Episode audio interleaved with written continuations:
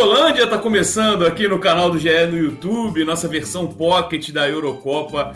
Depois do segundo dia das oitavas de final, dia bom, dia recheado, tem adeus de Cristiano Ronaldo, tem zebra aprontando, né? Depois a gente vai debater se é zebra mesmo. A Holanda e Portugal deram adeus, estão classificadas Bélgica e República Tcheca.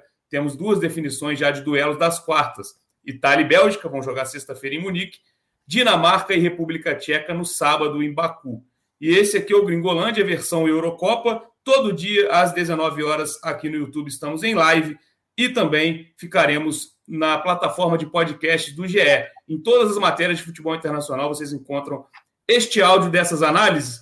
Quem está comigo aqui hoje para comentar os jogos, os dois jogos e também projetar o que vem pela frente. Vou chamar primeiro, Rodrigo Lois, se você me permite, quem está mais perto, quem está vivendo a Euro de pertinho Jorge Delu está em Bucareste. Tudo bem, Delu? Bem-vindo. Tudo bem, amigos. Boa noite. É, estamos aqui em Bucareste, acompanhando aí é, de perto a França e a Suíça. A gente ontem já tinha dado um pulo ali no hotel da França. Hoje a gente esteve lá no, na Arena Nacional de Bucareste para acompanhar os treinos. Vimos aí o Deschamps um pouquinho incomodado com umas perguntas na, na coletiva. Tem bastante coisa aí para a gente conversar. Rodrigo Lois está aqui comigo também. O Rodrigo Lois que estava comentando aqui nos bastidores que esperava mais de Portugal e Bélgica. Eu também, já antecipo que eu também esperava mais. Lois, bem-vindo. Fala Bené, fala Delu. É, difícil comentar assim, tentar pegar muito pesado, né? Tentando ser um pouco mais leve, mas assim, foi um jogo chato no primeiro tempo, foi bem chato. No segundo tempo melhorou, mas, assim, foi bem decepcionante esse jogo. Esse jogo entre Bélgica e Portugal. Eu, sinceramente, esperava muito mais. É isso, você que está acompanhando. A gente vai começar falando, inclusive, desse jogo, que foi o segundo do dia, Portugal e Bélgica. Já vou lançar a pergunta aqui para a galera que está chegando no chat. Quero saber, Bélgica e Portugal deixou a desejar? Vocês concordam comigo, com o Rodrigo Lois? Já manda aí para a gente, que já já eu vou ler as perguntas, vou ler a interatividade com a galera. Vou chamar, então, quem esteve nesse jogo, nosso repórter Carol Andrade acompanhou essa partida 1 a 0 Bélgica, gol de Torgan Hazard no primeiro tempo. Vamos ver a impressão que ela tem logo depois do jogo. Ela mandou um vídeo para a gente, já já a gente debate. Aqui atrás de mim saindo o staff e a família do Cristiano Ronaldo aqui de La Carturra.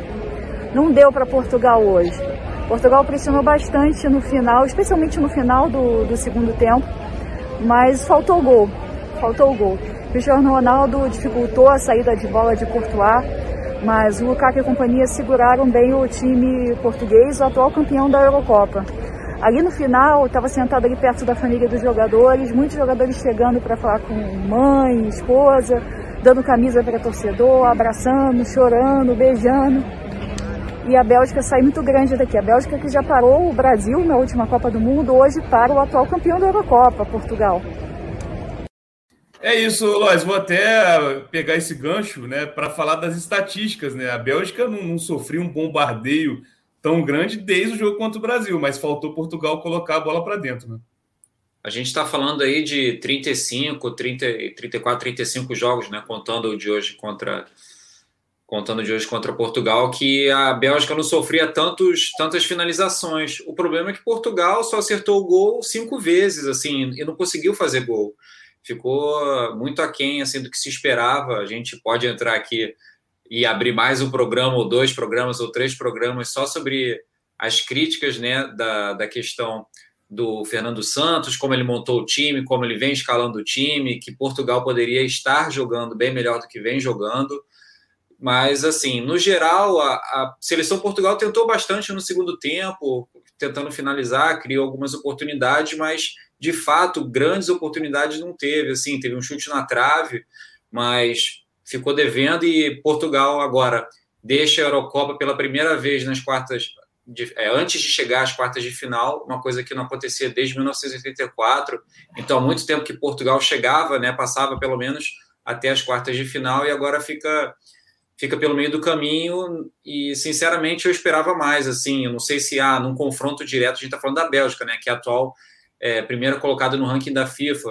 Não é a questão do resultado em si, né? Perder para a Bélgica, é, na minha visão, é um resultado normal, mas da maneira como foi, principalmente primeiro tempo, assim, e o Fernando, Fernando Santos, é algumas decisões equivocadas, ou principalmente de escalação, assim. Delo, o Fernando Santos, a gente sempre aqui fala das, das opções dele. Jorge Natan, que hoje não está presente, é um crítico ferrenho ao técnico da seleção portuguesa. As mudanças, né? A grande mudança, ele tirou o Semedo, né? Que, que principalmente contra a Alemanha tinha sido ali um ponto fraquíssimo da seleção Portugal, que foi muito explorado, colocou o Dalot na lateral direita. E no meio campo, Renato Sanches, Moutinho, João Palinha. Bruno Fernandes mais uma vez no banco que, que você acha que ele errou, o que, que ele acertou? E um detalhe: João Félix entrou a primeira vez, estreou na Euro nesse jogo, entrou, digamos, numa roubada, né? Que foi entrar no segundo tempo para tentar alguma coisa. O que, que você me diz sobre Fernando Santos, Delu? É, é, é aquilo. Já são erros recorrentes do Fernando Santos.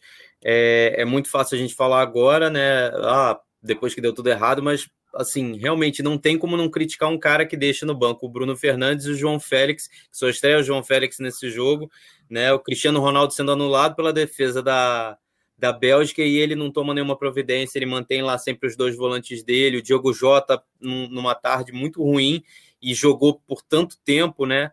Então, assim, é muito difícil não criticar ele e a seleção de Portugal que a gente vê que, sim, tá num momento de transição com uma galera nova aí chegando, mas é, tem muito talento para apresentar só esse futebol que a gente viu, né?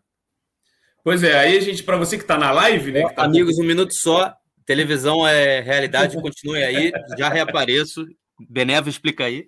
Boa. Jorge Elu está, está atendendo lá no hotel, pediu um, uma refeição depois de um longo dia de trabalho, atrasou e chegou durante a live, mas o ao vivo é isso, como diria Fausto Silva, quem sabe faz ao vivo.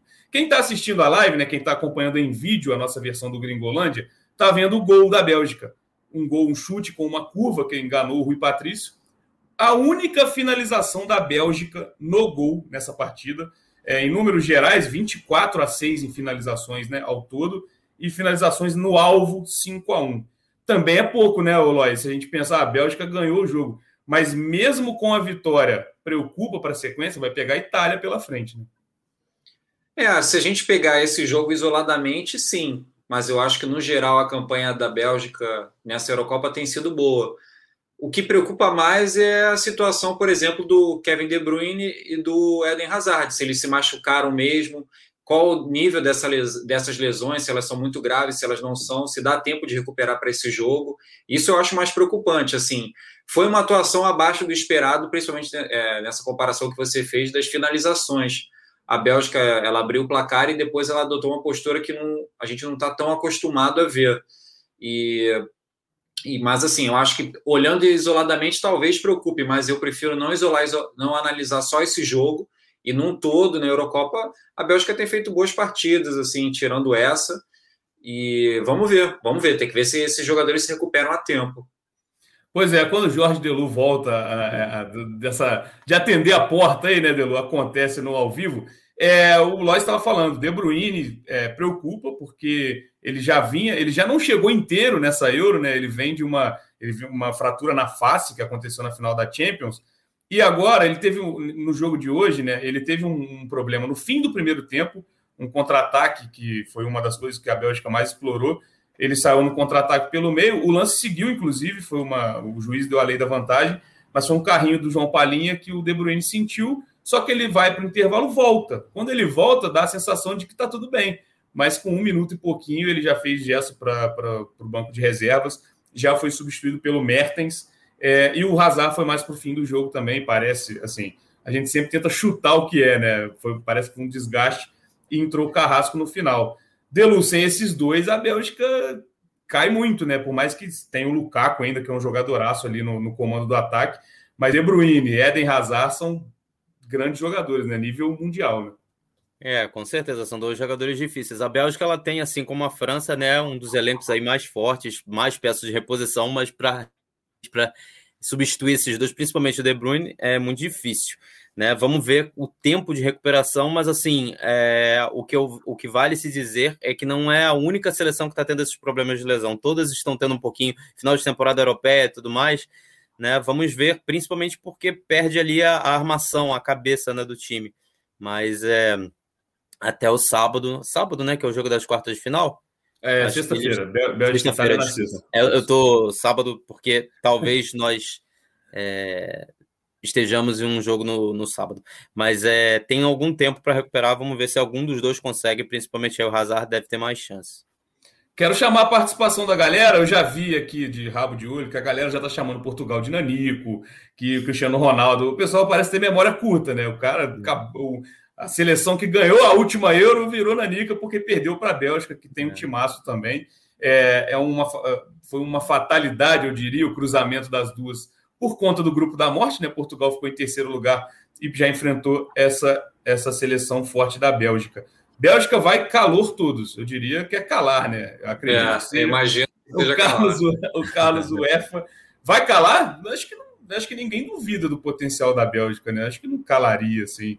Ó, quando o Raizar estava muito hypado, eu não tinha TV a cabo e não conseguia ver as boas atuações dele. Aí, quando ele vai para o Real Madrid, eu contrato uma TV a cabo, só que ele vai muito mal. Lady Murphy, muito ativa. Tá aí o Pedro Lara Miranda. É, realmente, né? O azar do, do Real Madrid não vinha, conviveu com lesões, ele ainda não foi o azar do Chelsea no Real Madrid. Mas hoje até que, para mim, se destacou, né? Ele fez ali uma dobradinha com o irmão dele, o Torgan, pelo lado esquerdo. Vou falar, né? Tem que ler o comentário do chefe. Felipe Barbalho, Fernando Santos deixou a desejar. Armam que poderia ser um timaço cheio de meias habilidosos em uma equipe de esquema conservador. E aí, concorda? É isso, é basicamente o que a gente estava falando, né, Lois? Exatamente, o Barbalho resumiu muito bem, assim, é, não é puxando o saco do chefe, não, mas é. o, a seleção de Portugal tem jogadores para montar um time que jogue melhor. Basicamente é isso. Tem peças para fazer um jogo melhor. Assim, o Bruno Fernandes veio de uma temporada muito boa pelo Manchester United e, na minha opinião, ele deveria ser titular ou estar tá brigando por mais espaço do que o que ele teve nessa Eurocopa. É só um exemplo, assim. Ó, nosso companheiro Alan Caldas é, comentou aqui, está falando que o Roberto Martinez, o técnico da Bélgica, disse na coletiva agora há pouco que vai precisar de 48 horas para ter uma avaliação sobre os casos de De Bruyne e Hazard, mas assim, dorme satisfeito com a classificação, obviamente, mas né, preocupadíssimo porque vem, vem, vem de seleção grande, vem a Itália pela frente. Mais participação, galera? Vamos lá. É, é, jogo Bélgica e Portugal. É, já já a gente vai, vai projetar as outras oitavas. Também tem as quartas. Vou pedir palpite de todo mundo. Ó, futebol é isso. A Bélgica levou um calor. Não tem equipe para ser campeã, mas teve a sorte dos campeões. É, eu acho complicado dele colocar na sorte, né? Foi uma equipe que teve competência. É, o Courtois também, quando foi exigido fez as defesas. Acho que a sorte a gente poderia dizer que é da, é da bola na trave do Guerreiro, mas aí também o Guerreiro poderia ter caprichado mais no chute, né? É, um time que conseguiu anular o Cristiano Ronaldo, um time que tem o Lukaku no ataque, não dá para falar que é sorte, né? Fora que a situação da Bélgica, eu comparo muito assim, aqui, é, aí no Brasil, é, o Fluminense, o Flamengo, o Palmeiras, times que ficaram às vezes um tempão sem ganhar, sabe? Uma hora o raio vai cair, uma hora vai vencer. Então a Bélgica pode ser esse ano, quem sabe. Uma hora ela vai ganhar algum torneio importante, ainda mais a Euro, que tem aí esse histórico de seleções que não é, vão tão bem na Copa do Mundo e esperam que, vão, é, que tenham aí títulos e tudo mais, acabam conquistando títulos na Euro. A gente lembra da República Tcheca, da Tchecoslováquia, a gente lembra de Portugal mesmo, a gente lembra da Dinamarca de 92, enfim. Grécia, né? Porque Grécia, exatamente. E a, Grécia, Bélgica, é. e a Bélgica está fazendo uma quarta de final de novo, né? Foi é. na, na Copa do Mundo chegou entre as quatro melhores, na Eurocopa de 2016 também chegou nas quartas de final, na Copa do Mundo no Brasil também fez quartas de final, se não me engano. Então, assim, tá ficando. Se você chega toda vez, uma hora você vai, vai ter a oportunidade de conquistar o título. E é isso. Ou duas não. Campeãs... Ou não. duas campeãs deram adeus. Hoje a gente falou de Portugal, a gente vai falar também de Holanda e República Tcheca. Já vou também chamar a interatividade já já. É, chamar Gustavo Rothstein, que esteve lá em, na partida, na Puskas Arena. Eu vou perguntar para vocês dois antes de chamar o Rothstein. Eu posso chamar a vitória da República Tcheca de zebra? Delu primeiro. Olha, pelo elenco e pelo, na verdade, pelo histórico que a gente vislumbra sempre da Holanda, que a gente sempre imagina a Holanda com timaço, e sim. Mas por futebol e é, até por momento, assim, não, né? Porque a República Tcheca ela já engrossou para outras boas seleções, já, já teve bons jogos aí contra a Croácia e Inglaterra, né? E é, tem o Chique, que é o vice-artilheiro, né? Só está atrás do Cristiano Ronaldo. É, e tem um histórico na competição. Mal ou bem é isso que a gente estava falando. 2004 foi foi semifinalista, já foi campeão em 76, se não me engano, né? É, não é uma seleção qualquer. República Tcheca 2, Holanda 0. É chique marcando mais uma vez. E agora é o momento que eu vou falar, vou puxar a sardinha aqui para o Gringolândia, porque quando a gente projetou essa partida aqui, quando as oitavas foram definidas, a gente apontou que a República Tcheca poderia aprontar para o lado da Holanda. Então, aí você está vendo os gols, né? Você que está acompanhando a live em vídeo. É um jogo que foi decidido, acho, de, nos detalhes, né? Porque é, no início do segundo tempo, a Holanda perde uma chance incrível com o Malen e logo depois o Delite é expulso. Já já a gente tem o um lance da expulsão. Lois, o quanto a expulsão foi determinante para esse resultado? Olha, Bené, para mim, obviamente, foi determinante. Faz muita diferença você ter um jogador a menos. Mas o plano da República Tcheca para esse jogo ele deu muito certo. Eu estava analisando algumas, algumas estatísticas do jogo, né, porque elas ajudam a gente a entender o que, que a gente viu no jogo em si. A Holanda não acertou um chute no gol adversário, o jogo todo. É, e imagino que algumas finalizações tenham sido tentadas antes da expulsão do Delite. E você teve também o, Ainaldo, por exemplo. Ele só deu praticamente 10 passes nesse jogo, ele foi muito anulado ele foi muito bem marcado e durante a, a, fase de grupos ele participou várias vezes do ataque, seja ele mesmo finalizando ou dando o último passe. E nesse jogo ele teve uma atuação apagadíssima, mérito da, do esquema defensivo da República Tcheca. Quando a gente pensa em zebra, a gente pensa muito assim na questão do azar do time favorito, né? Algum lance de azar que nesse caso foi a expulsão do Delite mas excluindo isso e analisando a atuação da República Tcheca, a maneira como o time jogou, para mim não foi zebra. E como os nossos colegas de Gringolândia já, já tinham comentado antes, a Holanda ela foi bem na fase de grupos, mas ao longo já de alguns anos da preparação para esse torneio e nas eliminatórias para a Copa do Mundo também, a Holanda ela não tem passado muita confiança, tem sido um time regular. O Ronald de Boer já foi criticado várias vezes, então é, para mim não é tão zebra não. Vou pedir para o nosso diretor rodar o lance da expulsão já já também, porque para a galera que está chegando agora, o, o Delite foi meter o mãozão na bola, né, rapaz? E aí complicou a vida, com um a menos fica mais difícil. Delu, eu postei hoje mais cedo que a Holanda holandou, né? Dá para dizer isso? É, desde 2008, é, que nenhuma. É, foi a primeira vez desde 2008 que uma seleção passou com 100% de aproveitamento na fase de grupos e caiu no primeiro mata-mata.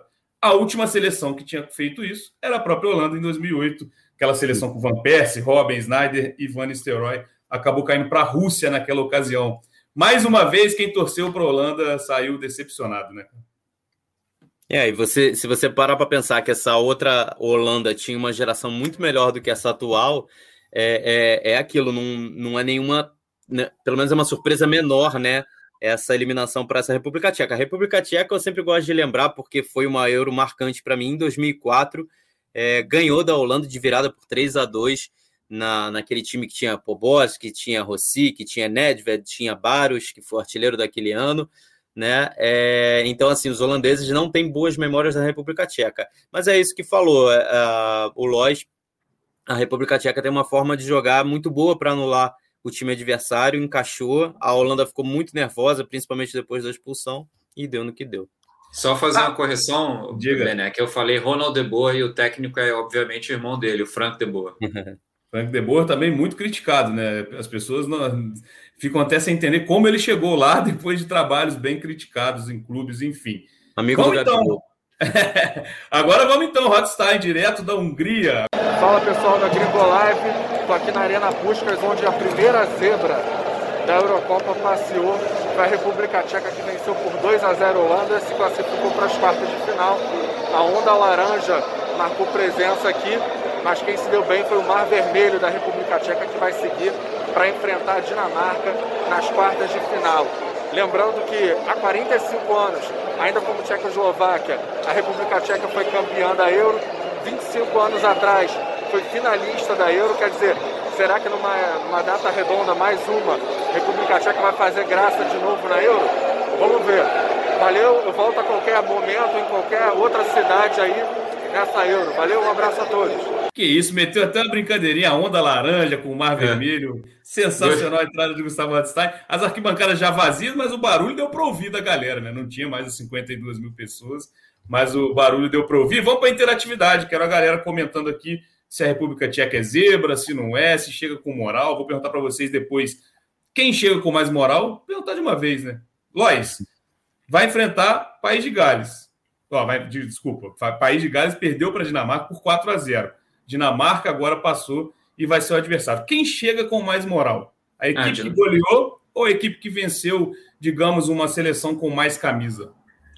Eu acho que a equipe que goleou, a Dinamarca, pela atuação dela no último jogo e, enfim, que ela vem construindo desde a, a, a, o primeiro jogo, né, naquele aquele dia fatídico com o Christian Eriksen, apesar da derrota para a Finlândia, a Dinamarca vem melhorando a cada jogo e eu, para mim, assim, sinceramente, sendo bem franco, acho que ela chega num, num, num, momento bem melhor e bem mais confiante do que, do que a República Tcheca.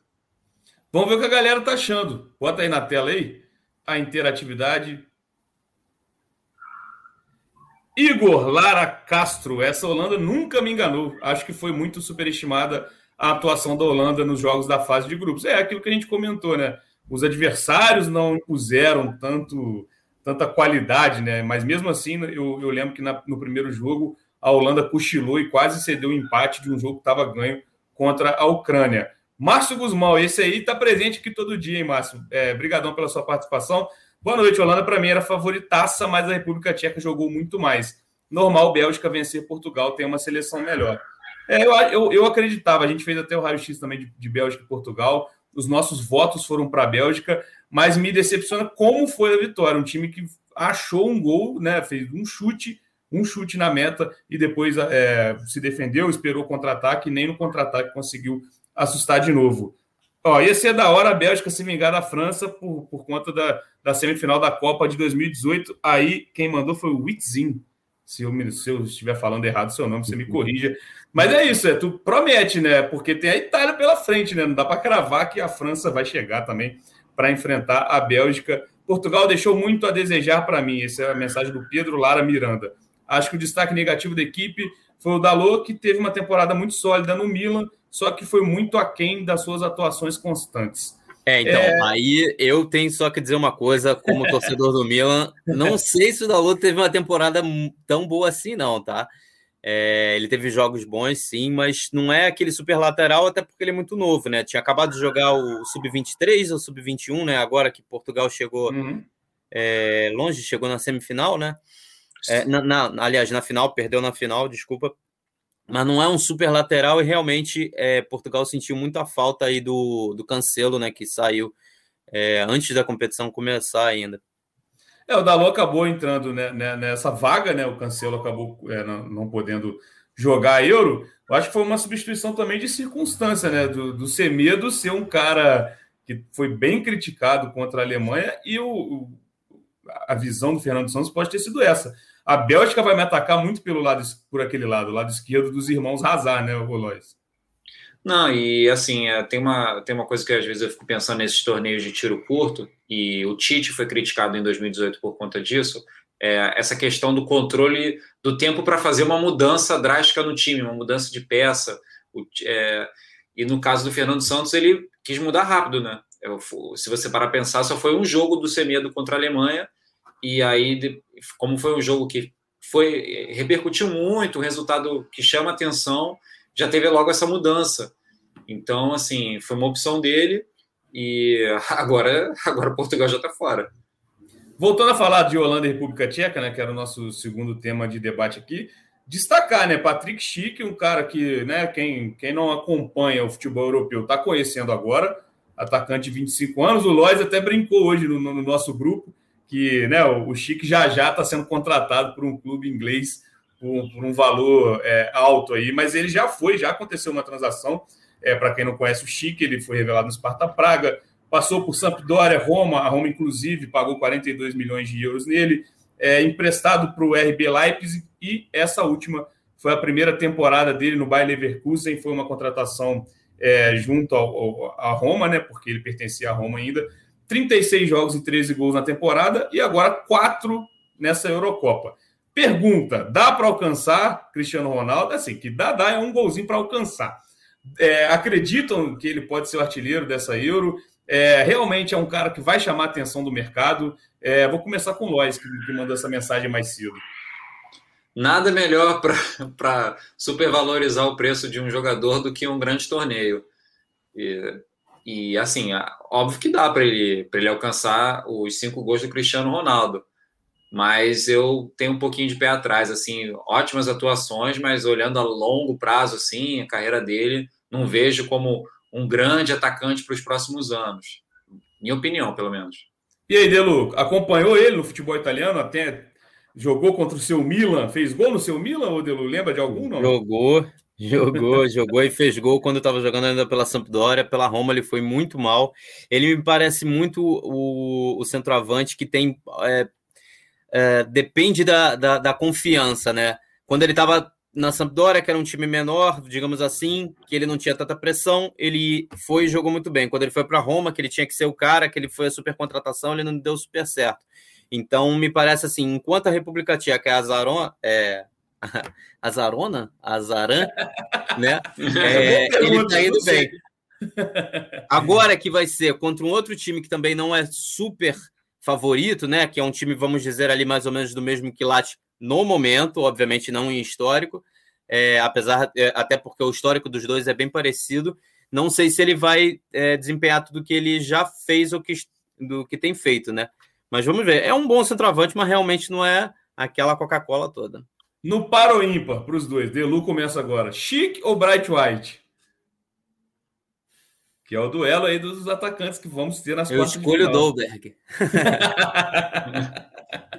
Nós também foge dessa ou não? Não, vou ficar com o Patrick Schick.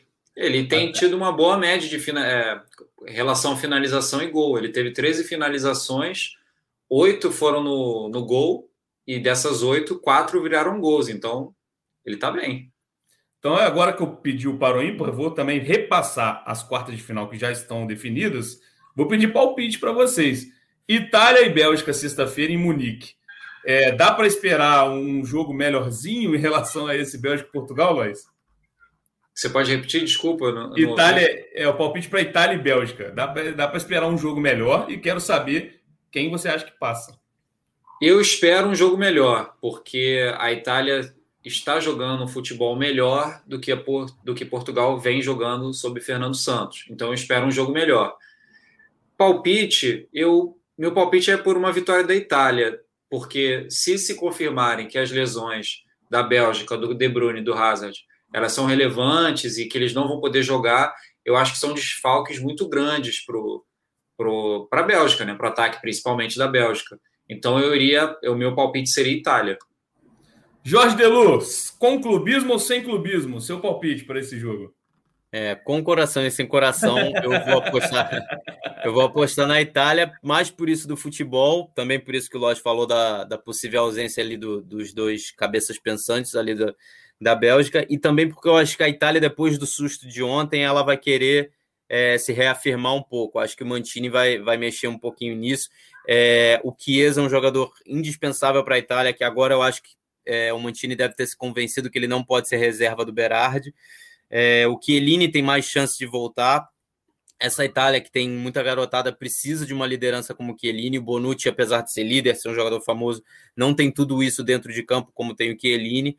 Então eu apostaria na Itália para esse jogo contra a Bélgica, apesar de ser aquele jogo que não você aposta assim, mas você não tem a menor noção se, se vai dar certo, né? Aquele 51% a 49%, né? Aquele Exatamente. Exatamente. E a, e a, gente, quando a gente montou, montei junto com o Jorge Natan e Felipe Barbalho o mata-mata, a Itália foi até a final e acabou sendo a campeã na opinião geral, né? Eu acabei sendo voto vencido num possível duelo contra a França, mas é isso. Principalmente desse lado da chave, né? Se você olhar para a tabela, o lado esquerdo da chave, é muita seleção boa. Então, acho que é um lado muito mais complicado do que, por exemplo, a Alemanha e a Inglaterra vão ter lá do outro lado. É outro jogo das quartas confirmado, sábado, no Azerbaijão, Dinamarca e República Tcheca. Já passamos aqui por essa partida, mas agora palpite eu começo com o Delu. Quem você acha que chega melhor para esse jogo? É, eu concordo que, com o que o Loss tinha falado antes. Eu vejo a Dinamarca um, um, time um pouco mais completo, com mais variação tática, com mais variação de jogo. É... E até mesmo com mais peças fortes, né? A República Tcheca depende muito do Chic, depende muito ali de, de um ou dois jogadores. A Dinamarca não. A Dinamarca já teve muitos jogadores que fizeram gols, muitos jogadores que se destacaram, então acredito é, que a Dinamarca pode vencer. A ver aí se o capitão Kiaer vai poder jogar, né? Saiu com essa lesão aí muscular, câimbras, enfim. Hoje o treinador, o treinador despistou um pouco na coletiva de falar se ele vai jogar ou não. Mas vamos ver, é uma perda grande se, se a Dinamarca jogar sem ele. E aí, Lois, já deu a entender que é Dinamarca para você, né? Dinamarca, Dinamarca. Por mais que a República Tcheca tenha feito jogos duros contra as sele... outras seleções, eu acho que a Dinamarca vem jogando melhor e tem mais jogadores do que, do que a República Tcheca. É isso, vamos projetar agora o que falta nas oitavas de final, até porque Jorge De Luz está lá para acompanhar uma delas, né? Uhum. Amanhã, uma hora da tarde, falando no horário de Brasília, Croácia e Espanha, em Copenhague, e às quatro da tarde, 16 horas, França e Suíça, em Bucareste. Na terça-feira, fechando, aí temos um jogão logo de cara, eu espero que seja um jogão, né? Porque eu esperava isso de Bélgica e Portugal e me decepcionei um pouco. Inglaterra e Alemanha lá em Wembley, em Londres, e às quatro da tarde, terça-feira, Suécia e Ucrânia fecham essas oitavas. Delu, falando da França, falando da Suíça aí, qual o que, que rolou nesse dia de hoje? Conte pra gente, um dia que está terminando aí para você já já, né? Para você fazer seu jantar, sua última uhum. refeição do dia que acabou sendo entregue no momento da Gringolândia. O que, que, que rolou aí hoje? É, então, a, a, as duas seleções, assim, tava rolando muito papo aqui na imprensa, porque colocaram elas em hotéis bem aqui no centro da, de Bucareste. Bucareste é uma cidade é meio que um grande círculo, e quanto mais para o centro, é, mais cheio né, e mais barulhento é o local, e as duas seleções ficaram ali em lugares é, muito barulhentos, né, com muito público, muita gente indo lá para ficar de olho, então não tem é, privacidade, não podiam sair do hotel, ficavam meio que presos, mas os dois treinadores tentaram assim fugir disso como um problema, falaram que está tudo certo. É, de um lado e do outro, né, a Suíça é muito mais franco-atiradora, está muito mais já no lucro, é, todos os jogadores falaram que querem fazer história e que não estão com nenhum peso sobre as costas, vamos ver se eles vão conseguir armar alguma arapuca para cima do time do Deschamps, que assim como o Fernando Santos aí que o Lodge falou, é um cara que é tido pela imprensa como um cara que tem uma Ferrari na mão e dirige como se fosse um Fusquinha, né? É, hoje falaram disso com o Deschamps é, na coletiva e ele ficou um pouquinho irritado pra, porque perguntaram para ele se ele dava a, as cartadas ou então se ele ouvia muitos jogadores, né? Para tipo insinuar, né, como se pô, os jogadores não estão tentando te falar para mudar, porque ele já mudou o esquema duas vezes e agora pode mudar pela terceira vez, agora pode jogar com três zagueiros e tudo mais. E ele falou: não, eu escuto os jogadores, passo tudo mais, a gente avalia junto tudo mais, mas a palavra final é sempre minha. Ou seja, ele tá aí meio mordido com a imprensa com isso. É, favoritismo todo da França, mas também a pressão pro lado da França, mas pelo elenco que ela tem, né? É, é muito difícil para a Suíça. Uma pegada, meio São, uma pegada meio São Paulo e Argentina, né? A Copa é. do Mundo. Certeza. Pois é, acabou que a França, né, nesse cruzamento maluco aí dos terceiros colocados, né? Que, que é de, era de um jeito se passassem de tal grupo, de outro, enfim pegou um terceiro colocado bem mais tranquilo em relação ao que, o que aconteceu com a Bélgica. A Suíça realmente, a gente até colocou, você pode acessar, você que está acompanhando, o nosso Power Ranking. A Suíça foi a última colocada, a seleção que a gente já cravou que não vai ganhar, mas é isso, né, Lois? Eu sempre, eu sempre é, a gente acompanha também o, o a corrida para o Debest, né, mensalmente, falando agora de, de questão individual. Eu achava, acreditava bastante que a Eurocopa seria fator determinante, se não fosse determinante, muito importante para definir o melhor jogador do mundo.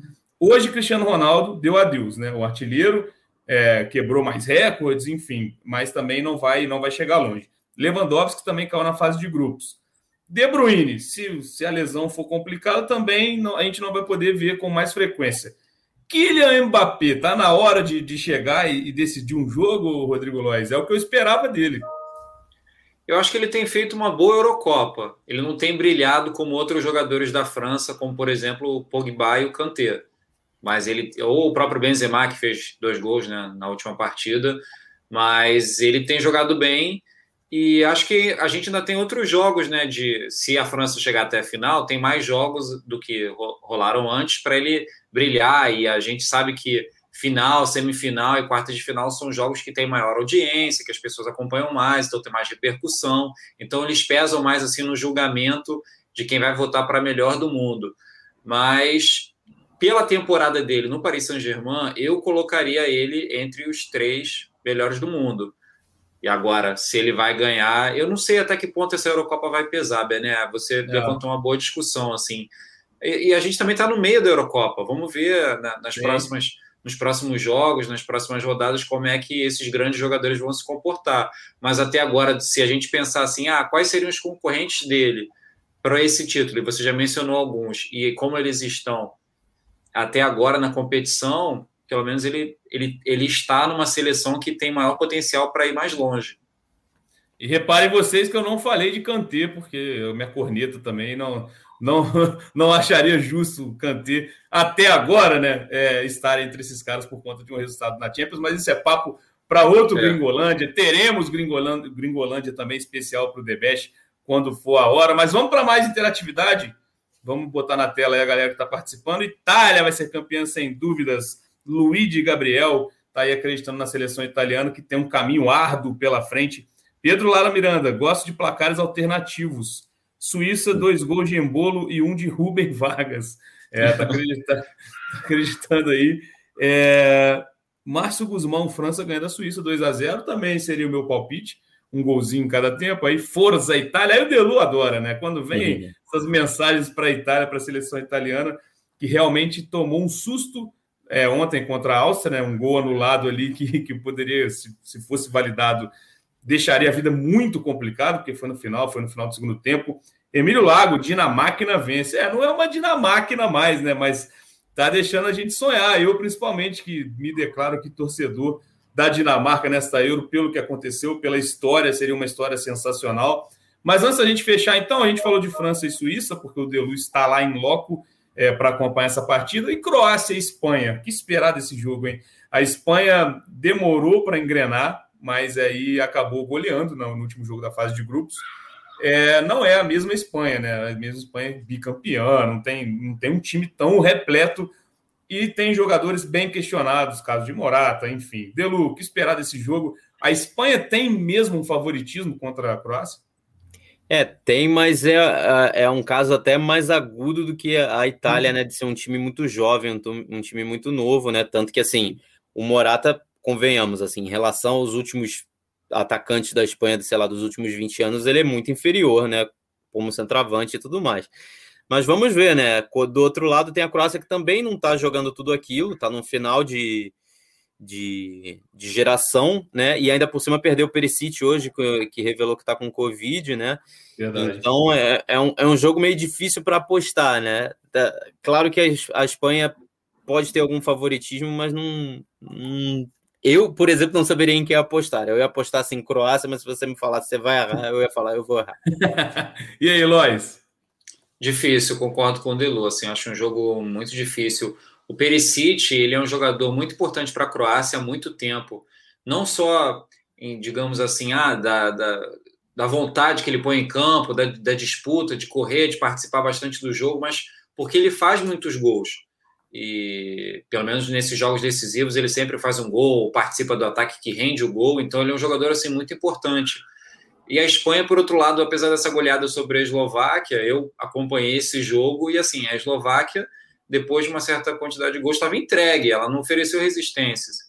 O fim próprio... de pelada, né, o, Lois? Aquele fim de pelada que já largou, já sabe que vai, vai perder, né? O próprio técnico da Eslováquia ele comentou que depois do segundo gol virou uma exibição da Espanha. Então a, a gente não sabe até que ponto esse placar ele retrata realmente uma, uma melhora de produção da, da Espanha. Eu acho que pelo desfalque do Perisic, pelas circunstâncias do jogo, de repente, eu acho que a Espanha ganha esse jogo, mas eu acho que vai ser um jogo muito disputado, principalmente no meio-campo. Os técnicos falaram disso hoje, então vai ser um jogo bastante disputado no meio-campo. Os principais jogadores das duas equipes estão no meio-campo. Vamos ver. Eu, eu acho que vai ser um jogo muito equilibrado e pelo andar da carruagem com poucos gols. Eu concordo, é isso que eu ia falar. Gol, gol aí vai ser difícil de ver muito, acredito eu. Acho que a chance de cair mais uma campeã ela é real nessa segunda-feira. Então, para a galera ficar de olho, o Sport TV transmite todos os jogos, o GE também acompanha em tempo real. Rapidamente, então, vamos falar dos jogos de terça. Lembrando que quem ganhar de Croácia e Espanha enfrenta quem ganhar de França e Suíça. E aí, na terça-feira, e aí, Inglaterra e Alemanha, aí tem mando de campo, né? Inglaterra jogando em casa. Lois, o que esperar desse jogo? Teremos raio-x também nessa partida no GE. Sendo bem direto, eu acho que a Inglaterra ganha, porque a Alemanha não me passa confiança alguma há um bom tempo. E a Inglaterra ela vai muito bem em Wembley, apesar da Inglaterra não ter jogado tão bem nessa Eurocopa em Wembley, mas o retrospecto dela em casa é muito bom. Então acho que isso vai, vai pesar dessa vez, ainda mais contra uma Alemanha insegura, enfim, que, que o psicológico do time ele é, é abalado muito fácil né, durante o jogo. A Alemanha tem uns lances estranhos para uma seleção do, do nível da Alemanha, com jogadores que tem, então eu acho que vai dar Inglaterra. Delu, e aí? É, temos também na Inglaterra um caso semelhante ao de João Félix, que é Sancho. Sancho, Jadon Sancho, muito perdido pela torcida, mas o técnico Southgate não houve, colocou o Saka no outro jogo. A Inglaterra não foi vazada aí na defesa, mas também os gols não estão saindo, né? O Sterling está sendo é, é, o responsável por esses gols. Nada de gol de Harry Kane ainda, mas e aí, para esse duelo contra a Alemanha? É, eu, eu acho que diferente dos últimos dois jogos da Inglaterra, esse vai ser um jogo mais aberto. A Alemanha é um time meio, meio louco mesmo, como o Lodge falou, eu acho. Então, acho que pode ser um jogo com bastante com muitos gols, né? A Alemanha está muito numa época de, de troca de geração também. A, a, a, Inglaterra tem isso. Eu diria que a Inglaterra vai vencer, mas eu acho que pode ser um jogo bem divertido. Eu acho que pode ser o jogo que todos nós estamos esperando, é, com muitos gols, com muitas ações aí. Vamos ver. Tomara, né? Depois de hoje, que eu esperava um Bélgica e Portugal, fiz o tempo real desse jogo. Achei que era aquele, ia ser aquele tempo real que a gente não para, né? Mas tinha momento que colocava no tempo real. Bélgica troca passe, que aí não tinha muito o que falar. Mas o último jogo das oitavas ser na terça-feira, quatro da tarde, Suécia e Ucrânia. Aí, depois desse jogo, saberemos todos os confrontos. E aí, palpite rápido de cada um, começando com Lois. Suécia, acho que a Suécia ganha. A Ucrânia não, não deve ganhar esse jogo, não. Delu. É. Eu também concordo. A Suécia tem muito mais alternativa, tem muito mais talento e tudo mais. É, para mim, a Suécia passa tranquilo, apesar do, do Shevchenko estar tá treinando bem ali a Ucrânia, mas de talento a Suécia sobra em relação à Ucrânia. Ó, chegou a informação do nosso diretor Rafa Baus aqui. Última informação, antes da gente fechar, que foi uma dúvida bem pertinente, bem a dúvida que todo mundo está esperando. Azarão é substantivo sobre comum, ou seja, não sofre flexão de gênero masculino ou feminino é o azarão. Aí, República Tcheca é o azarão. Conhecimento que você adquire aqui no Gringolândia. Galera, muito obrigado. Delu lá deve estar tá doido para dormir. Que horas são aí, Delu? Tá tarde, hein, rapaz? Aqui são 15 para as duas. Olha aí, rapaz, na madruga, vai lanchar ainda, que o lanche atrasou. Esse vai lanche deve estar. Tá... Não, mas a gente já está acostumada, porque aqui as coisas começam para a gente, mal ou bem, começam mais tarde. Então dá para a gente tirar um, um cochilinho até um pouquinho mais tarde. Tá tudo certo, tá ótimo. Foi um prazer participar aqui sempre. Lóis, estamos juntos, até a próxima. E os palpites serão cobrados, hein? Nosso bolão está em andamento. É, ninguém apostou na República Tcheca, já posso adiantar nas quartas, né? Que é onde a pontuação começa a aumentar. Mas é isso, vamos aguardar o que vem pela frente. Eu já desisti desse bolão há muito tempo. Há muito tempo. Fazer bolão de cara e tendo que chutar tudo até o final é muito difícil. Queria mandar um abraço para você, Bené, para todo mundo que acompanhou o Gringolândia e para o Delu. É isso, a nossa live teve a coordenação e edição de Daniel Falcão e esse podcast tem edição de Bruno Mesquita, coordenação de Rafael Barros e gerência de André Amaral. Estamos todos os dias com essa Gringo Live, também todas as matérias do nosso podcast estão disponíveis. Siga a gente no Twitter, Gringolândia no GE. Então, aquele abraço, tamo junto e até a próxima.